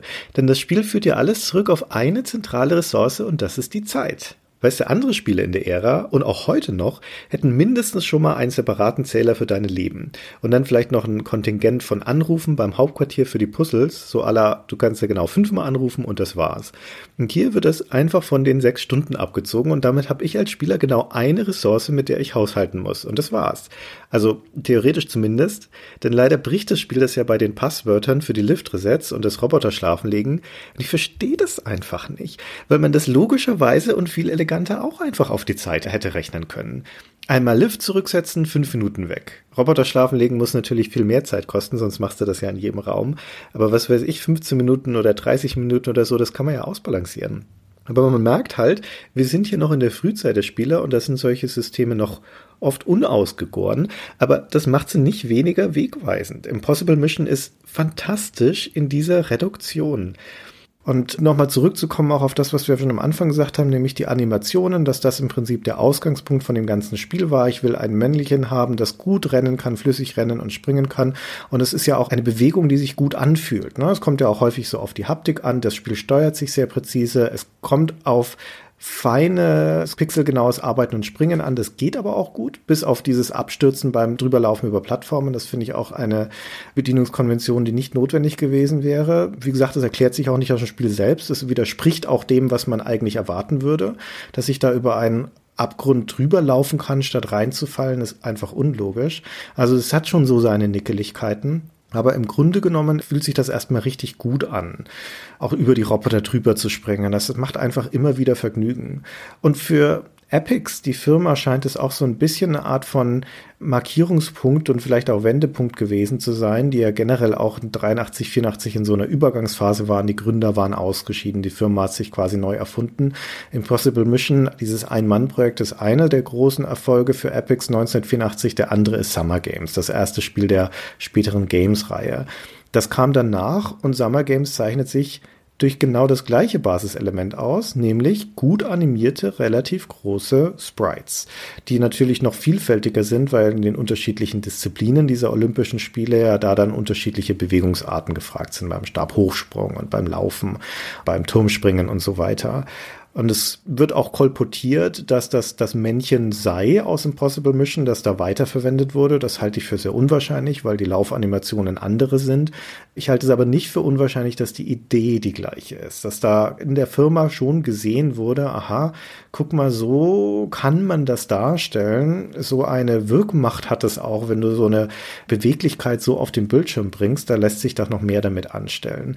Und das wurde dann ja noch ausgebaut in den weiteren Games-Spielen. Bei Winter Games zum Beispiel, hast du diese Eiskunstläuferin, ne? das war zwar eine Sportart, die ich immer gehasst habe, aber von der Animation her ist die spitze. Das ist auch ein mehrfarbiger Sprite, die hat sehr diverse Animationen, hat sogar einen Schatten unten drunter auf dem Eis, der ihrem Körper entspricht. Und nur zum Vergleich aber nochmal an diesem Summer Games, da arbeiten bei Epic sieben Leute dran, inklusive einem eigenen Grafiker. An Impossible Mission, ein paar Monate vorher arbeitet nur einer, nämlich dieser Dennis Caswell. Und wie gesagt, zehn Monate, was ja auch echt schnell geht, wenn man sich mal so heutige Entwicklungszyklen von typischerweise 18 Monaten anguckt. Ja, und er hat wohl nach eigener Aussage das Game Design nicht, wie man das heute machen würde, vorher fertig gehabt. Hat man heute auch nicht immer vorher fertig, aber man macht sich ein Designdokument und versucht alles aufzumalen und so. Und er hat halt schon irgendwie angefangen mit ein paar Grundprinzipien im Kopf und dann den Rest nach und nach gemacht. Und er hat gesagt, wie die Räume entstanden sind. Naja, im Wesentlichen war das Trial and Error. Hat die halt gebaut, ausprobiert, gebaut, ausprobiert, gebaut, ausprobiert. Ja, der war auch noch nicht so lange in der Branche. Der hat 81 erst seinen Master gemacht in Los Angeles, ein Informatiker, der Dennis Caswell, und hat dann beim Startup angeheuert namens Starpath. Das muss dann 81 oder 82 gewesen sein. Und die haben damals noch Spiele gemacht für das Atari 2600, für das VCS. Die hatten so ein Einsteckmodul, das nannte sich Supercharger. Das war im Prinzip eine Speichererweiterung für den Atari 2600. Und da hat der Caswell seine ersten drei Spiele draufgeschrieben. Und als dann der Videospiel Crash kam 1983, ist Starpath mit so den Gang der Dinge gegangen und ist von Epics übernommen worden, inklusive der ganzen Belegschaft. Und so kam also der Caswell überhaupt erst zu Epics, mehr oder weniger unfreiwillig. Und dort hat er dann einfach dieses Projekt weiterverfolgt, nämlich das Spiel, das dann später zur Impossible Mission geworden ist. Was wir noch gar nicht adäquat gewürdigt haben, bis auf die digitale Sprachausgabe, ist der Sound. Also es hat keine Musik und so. Wir sind ja im Jahr 84, da gab es natürlich schon Musik in Spielen, aber das war noch nicht so ein großer Faktor. Aber ich finde, es hat einen ganz befriedigenden Sound im Fahrstuhl, also dieses Fahrstuhlgeräusch und das Laufgeräusch finde ich super. Wenn jemand auf Metall tritt, so tschak, tschak, tschak, tschak, das ist echt ein deutliches und angenehmes Geräusch. Und die Räume, in denen die Roboter sind, die haben so ein dauerhaftes Hintergrundrauschen, das sich so zusammensetzt aus so den Robotergeräuschen, so Technologie und hin und wieder mal so einem Laserstrahl. Ist ganz toll, finde ich.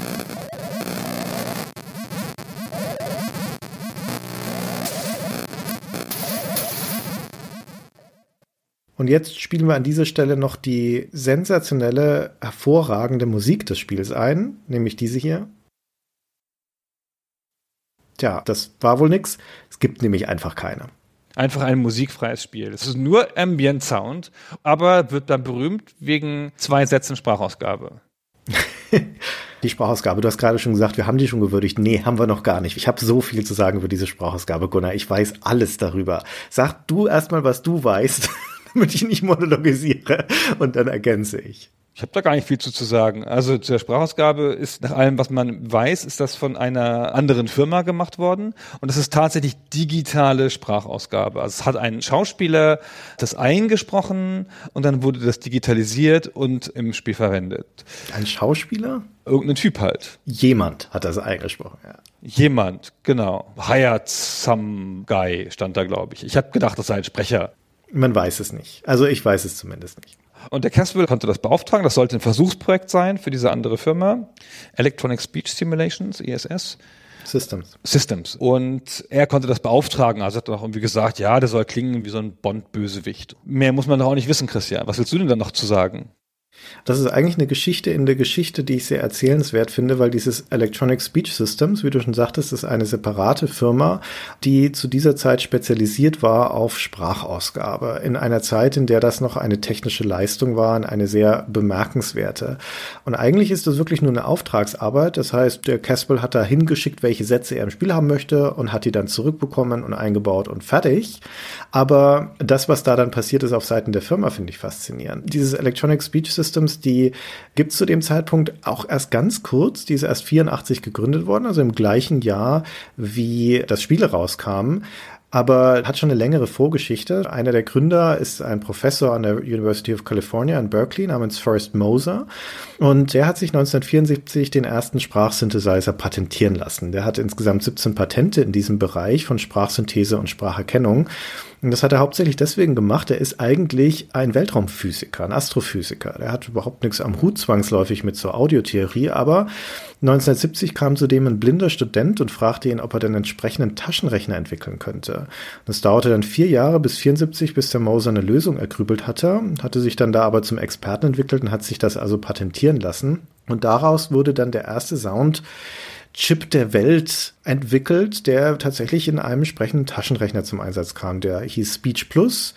Und dieser Chip, der hat dann letztendlich auch wieder Relevanz für unser Metier, für die Spiele, weil der nämlich dann auch in den ersten sprechenden Arcade-Automaten zum Einsatz kam. Unter anderem zum Beispiel in Wolfpack, einem frühen Automaten von Atari, wo man Schiffe versenkt, indem man Raketen abfeuert. Und da sagt dann der Arcade-Automat sowas wie Dann gab es Anfang der 80er aber schon mehr Automaten, die sprechen konnten. Und der bekannteste vermutlich ist Berserk. Das erste eigene Spiel von Stern Electronics. 1980 kam der raus. Das ist so ein 2D-Labyrinth-Schießspiel. Eigentlich vom Flipper-Hersteller, ne? aber es war ja nicht so ungewöhnlich damals. Und das kann schon eine ganze Menge, das kann 30 Wörter und es sagt zum Beispiel im Attract-Mode und dann im Spiel sowas wie Intruder Alert etc. Und das klingt alles ganz furchtbar, ne? weil das damals halt wirklich noch schwierige Technologie war und wie gesagt, du brauchtest einen eigenen Chip auf der Platine, nur um diese digitalisierten Sounds abspielen zu lassen. In dem Zusammenhang hört man immer wieder dieses Wort der Soundsynthese, aber wie du schon zu Recht gesagt hast, insbesondere diese C64-Sachen sind keine Soundsynthese, da wird nicht Sprache errechnet, sondern das ist digitalisiert, auch in Impossible Mission. Und die besondere Leistung von dem Herrn Moser und seiner Firma ESS sind zwei Dinge, nämlich zum einen ist es halt einfach die Komprimierung von dieser Sprache, so dass es also so weit runter komprimiert wird, dass es nicht mehr viel Platz einnimmt. Und so eine Sekunde Sprache bei Impossible Mission hat ungefähr 375 Byte. Das ist so eine Audiorate von drei Kilobit pro Sekunde. Zum Vergleich, die Datei, die ihr gerade hört, dieser Podcast hat 112 Kilobit pro Sekunde, also ein viel, viel, viel, vielfaches. Das klingt ja auch deswegen so schrecklich, diese Sprachausgabe in Impossible Mission, weil sie so stark komprimiert ist. Das ist aber die besondere Leistung, ja, das einfach so weit runterzukriegen, um den Faktor 100 zu komprimieren, dass das verarbeitbar wird für 8-Bit-Systeme. Stay a while. Stay forever. Und die zweite große Leistung, und das ist so der Quantensprung 1984 für die Firma, ist, dass du nicht mehr einen Chip zum Abspielen brauchst, sondern dass das so ein 8-Bit-Rechner wie der C64 leisten kann. Die Lösung von ESS heißt Software Speech und das ist auch an sich technisch ganz cool, weil das nutzt diesen SID-Chip im C64, aber das benutzt dessen Lautstärkeregelung, um eine digitale Kurve abzubilden. Also eine Audioausgabe ist ja eine Wellenkurve und das wird da angeleiert über die 16 Stufen, Lautstärkestufen des SID-Chips, um da so eine Art Treppenform draus zu machen. Auch deswegen klingt das so grässlich, dieser Sound, weil das halt einfach so gering aufgelöst ist.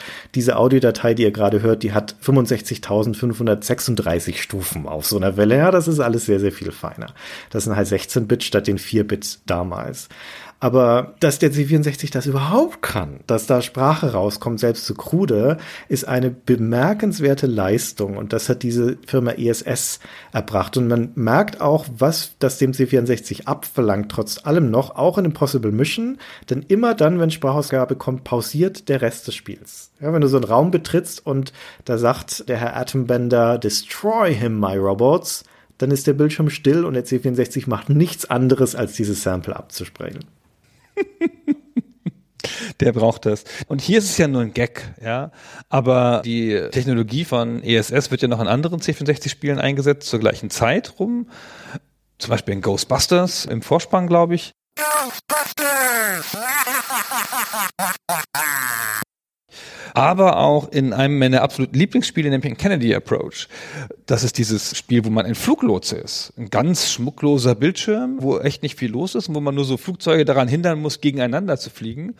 Und da ist die Sprachausgabe ein wesentlicher Teil des Spiels, weil das die ganze Zeit mit dir spricht und dann sowas sagt wie American 803 descend to 1000 feet.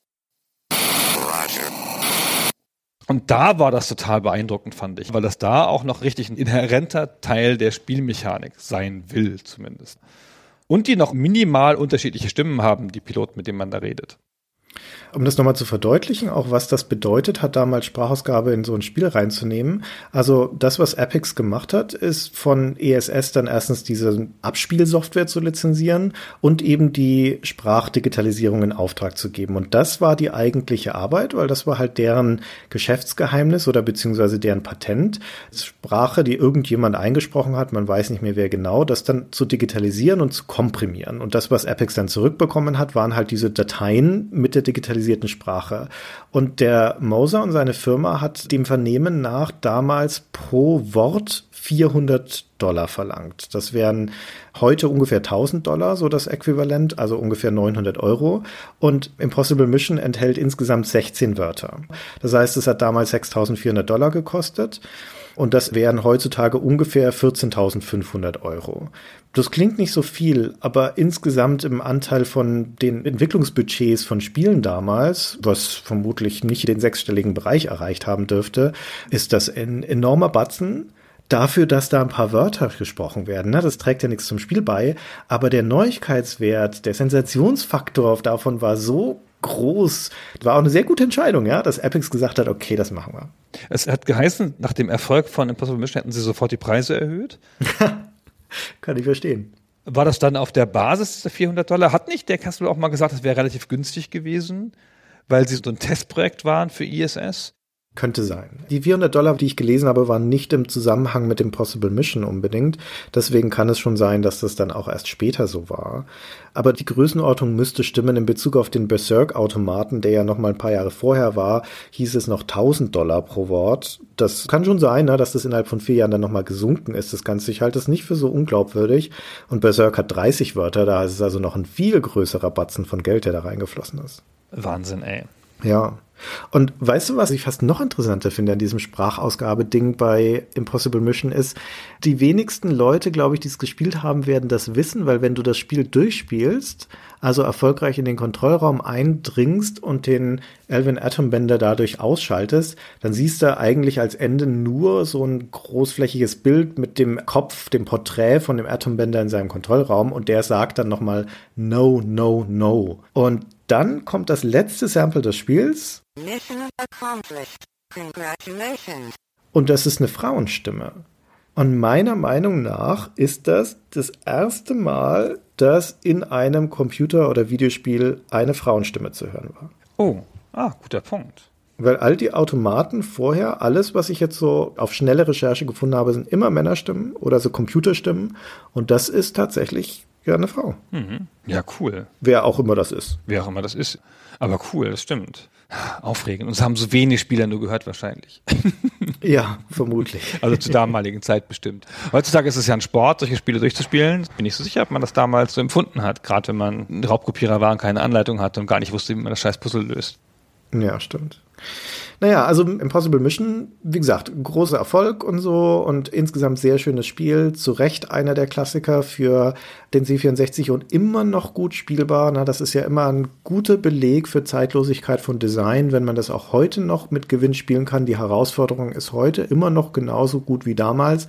Und im Gegensatz zu manchen wirklich mörderschwierigen Spielen auf dem C64 ist das hier ganz gut machbar, wenn man sich auf die Lernkurve einstellt. Man muss das schon ein paar Mal machen, um den Bogen rauszuholen haben, aber man macht beständige Fortschritte. Also ich kann es immer noch empfehlen.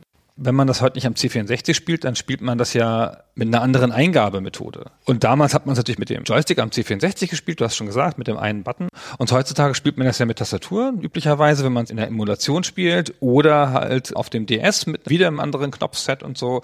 Und das verträgt aber all diese anderen Eingabemethoden. Das Spiel in seiner grundlegenden, eleganten Mechanik ist umsetzbar auf diese ganzen anderen Plattformen und geht dadurch nicht kaputt, obwohl es ein Timing-Spiel ist. Das ist ja nicht selbstverständlich, dass es in anderen Eingabemöglichkeiten auch noch gut funktioniert.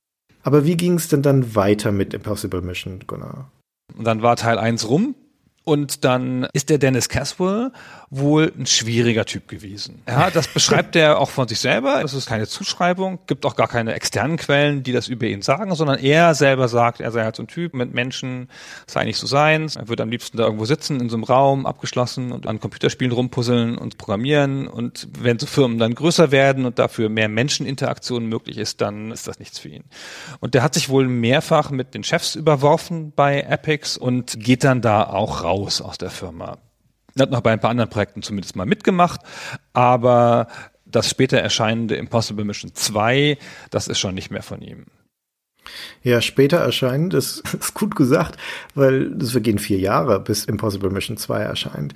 Und um ehrlich zu sein, ich kann mir das nicht so richtig erklären, weil es ist jetzt nicht so, dass Epics nicht in der Lage gewesen wäre, Nachfolge zu produzieren. Das Summer Games, nachdem das erfolgreich war, hat es ja eine ganze Serie von Games angestoßen, inklusive direkte Nachfolger wie Summer Games 2 und Ableger, California Games, World Games und so weiter. Und auch vorher schon, also Temple of Upshai haben sie ja auch quasi totgenudelt mit Ablegern.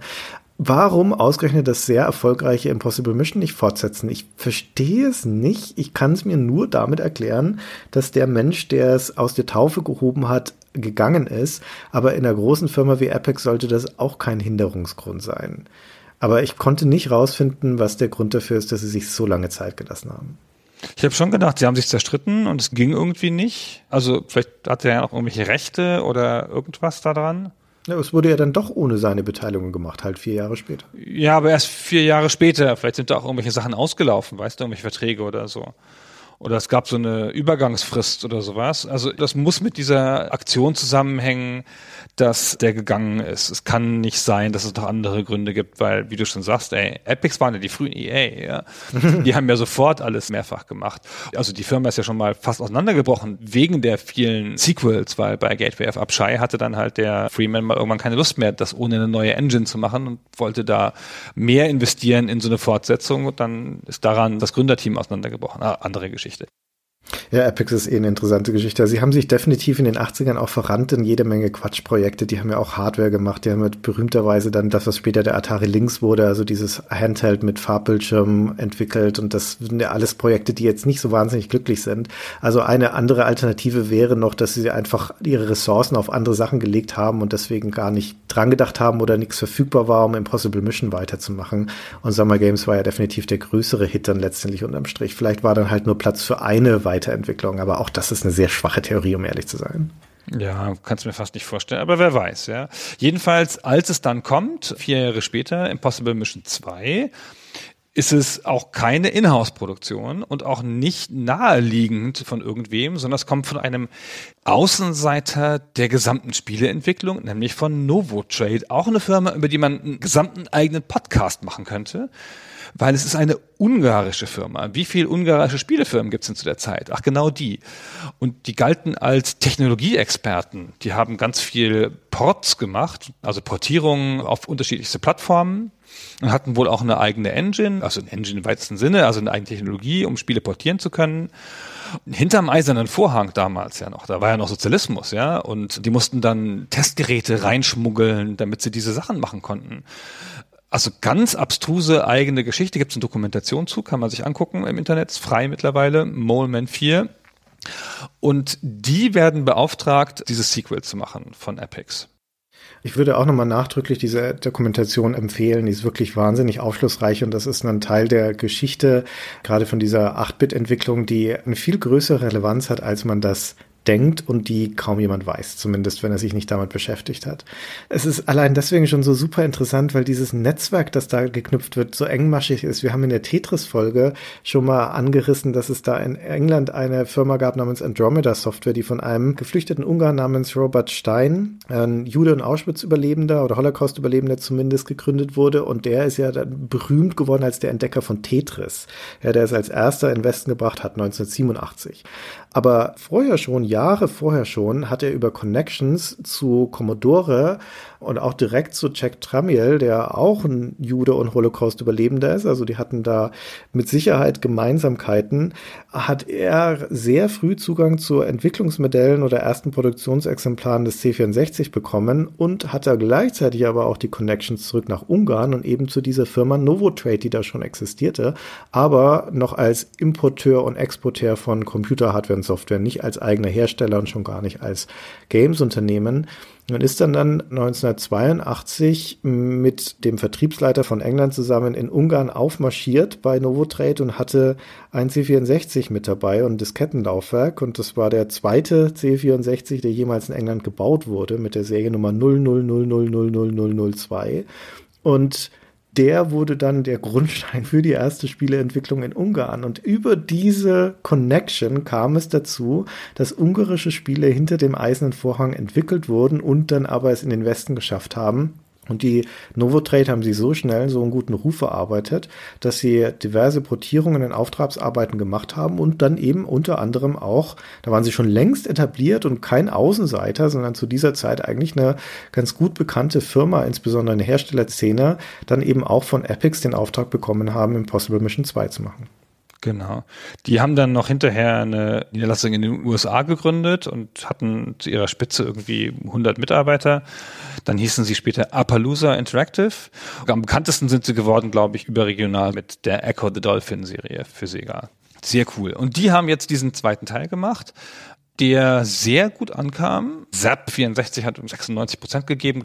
Auch so in deutschen Magazinen, in der ASM gab es 10 von 10, glaube ich, oder 10 von 12 gab es, oder? Bei der ASM hat die 12er Skala. 10 von 12, glaube ich, waren es damals, ja.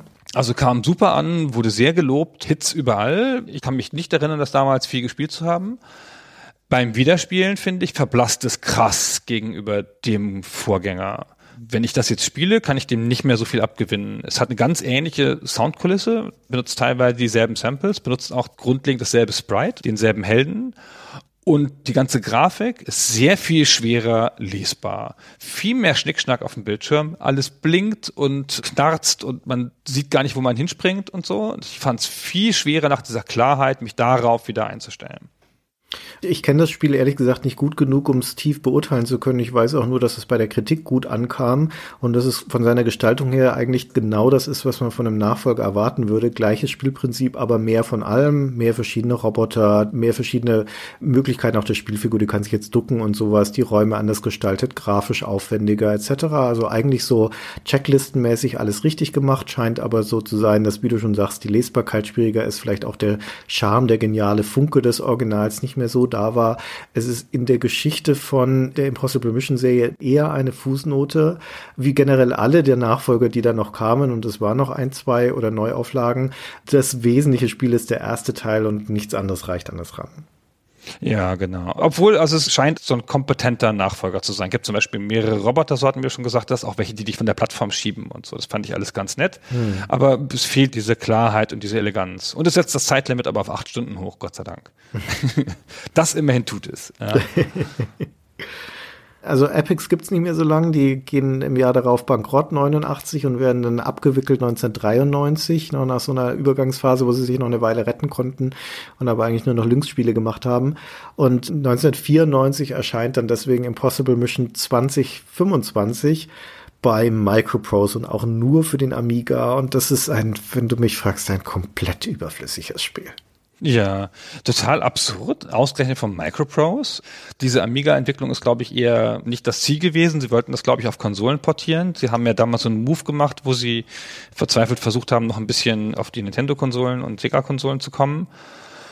Und das kam dann aber schon gar nicht mehr rum. Sie haben einfach die Rechte auf dem freien Markt erworben und sich dann gedacht, was kann man an diesem Spiel noch anders machen oder verbessern? Wir machen ein komplett scrollendes Spiel. Sie nehmen also diese Aufteilung in Räume weg und es ist quasi ein Riesenraum, der in sich überall verbunden ist und der halt scrollt. Und da kann man noch drei Figuren auswählen, überflüssigerweise. Beim Wiederspielen, ey, habe ich gedacht, boah, das sieht mal nach Amiga aus. Also wie ein Klischee-Amiga-Spiel. Jedes kleine Ornament, wie in typischen Amiga-Spielen, wie ein Abklatsch, wie ein schlechter Abklatsch von den Spielen von den Bitmap Brothers, fand ich. Habe ich auch gedacht, die Charakterauswahl, die sehen genau aus wie schlechte Kopien von den Chaos Engine Charakteren oder von dem Grafikstil. Ja.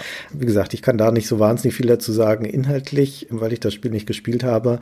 Aber dem Augenschein nach und dem, was dann auch die Kritik dazu sagt, ist das ein Spiel, das besser nicht erschienen wäre. Ja, genau. Also trägt dem auch nichts mehr bei. Ja. Und damit endet die engere Geschichte von Impossible Mission eigentlich. Und dann kommen noch halt viel später, 2007 rum, kompetente Remakes. Es gibt auch jetzt noch für die Wii Virtual Konsole einen. Das habe ich nicht mehr gespielt, aber die DS-Version sieht echt sehr vernünftig aus zum Beispiel. Ja, die Rechte sind bei System 3, englische Firma. Also ich weiß nicht, ob sie da noch sind, aber zumindest waren sie da 2007.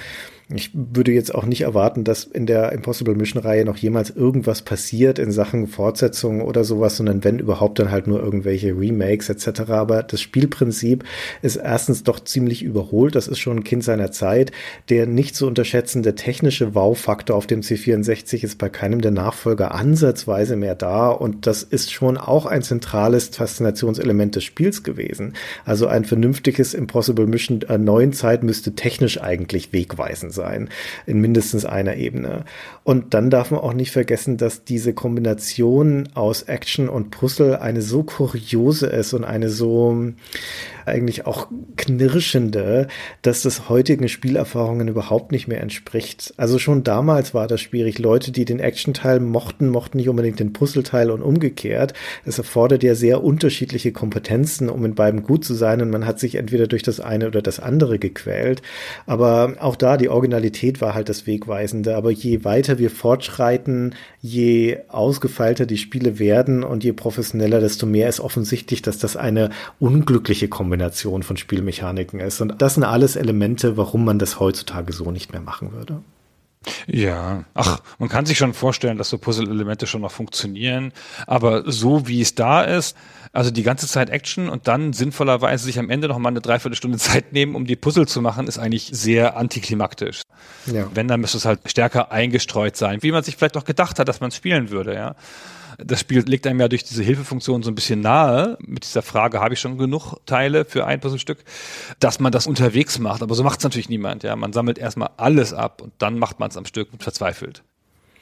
Ja, also wie gesagt, unterm Strich, der erste Teil, das Meisterwerk ist vielleicht ein zu großes Wort, aber das wichtige und wegweisende und bemerkenswerte Spiel, ein Unikum aber für sich genommen und wie gesagt, ein frühes Werk für den C64, deswegen technisch beeindruckend, auch visuell beeindruckend. Ein bisschen so wie Defender of the Crown dann für den Amiga definiert hat, was da so möglich ist, visuell. Fast so in die Richtung mit Abschlägen, würde ich sagen, war Impossible Mission für den C64 und steht aber für sich. Ja, weiß ich nicht. Also ich finde, es hat schon ein paar Elemente eingeführt, die man auch später noch findet. Ausgerechnet das total unscheinbare, dieses Durchsuchen der Sachen, das dann visualisiert wird durch eine herunterlaufende Leiste, das gab es später noch ein, zwei Mal, gerade auch so in Agentenspielen, wo man was durchsuchen musste. Ja, das ist richtig, das stimmt. Ja, und wie gesagt, die Art und Weise, wie man sich da bewegt und wie die Animationen gestaltet sind, das ist was, was man definitiv später noch nicht nur in den Epic-Spielen, sondern auch in anderen wiederfindet. Also wie so ein Plattformer aussehen kann und wie er sich anfühlen kann, da glaube ich schon, dass die DNA von Impossible Mission auch in anderen Spielen steckt. Und was man nicht vergessen darf, es ist natürlich ein Spiel von Epics und die hatten alle sensationelle Packungscover. So auch dieses Spiel Ansichtssache. Oh, ich finde die so toll. Die haben alle so einen Neon-Look, alle einheitlich, alle total wiedererkennbar auf Epics. Ich meine, wir sprechen zu der Zeit, als manchmal noch Schauspieler abgebildet wurden auf solchen Packungen. Da sah das schon sehr cool aus. Ich habe ja eine große Freude an diesen Packungen und das ist ein sehr dramatisches Cover, wo ein Atompilz im Hintergrund ist und dann der Agent, der stilisierte und Elvin Atombender gegenüberstehen. Kopf an Kopf wie der Ork und der Ritter bei Warcraft. Toll. Toll, toll, toll wenn du meinst. Ach, Christian, das hast du auch bei Kaiser schon nicht verstanden, wie schön die Packung ist. Das ist nicht unbedingt mein Stil. Ich finde es schön, dass Epix das alles einheitlich gemacht hat. Das war halt der Hausstil damals. Aber es gibt ansprechenderes. Die 80er. Ach, die 80er halt. Für die 80er ist es schon echt okay. Okay, Gunnar. Haben wir noch irgendwas zu sagen zu Impossible Mission? Nee, ich bin soweit durch mit allem, was ich sagen wollte. Außer nochmal zu versichern, dass das richtig viel Spaß gemacht hat beim Wiederspielen. Ja, also erstaunlich. Das kann man ja nicht über viele C64-Spiele sagen, zumal aus der Zeit. Da ist Impossible Mission doch ganz gut gealtert. Muss man wirklich sagen. Na gut. Ja, ich habe den Auftrag übernommen. Das heißt, jetzt bleibt mir nur noch zu sagen zum Abschluss: Mission accomplished. Congratulations. Vielen Dank fürs Zuhören und bis zum nächsten Mal. Danke auch. Tschüss.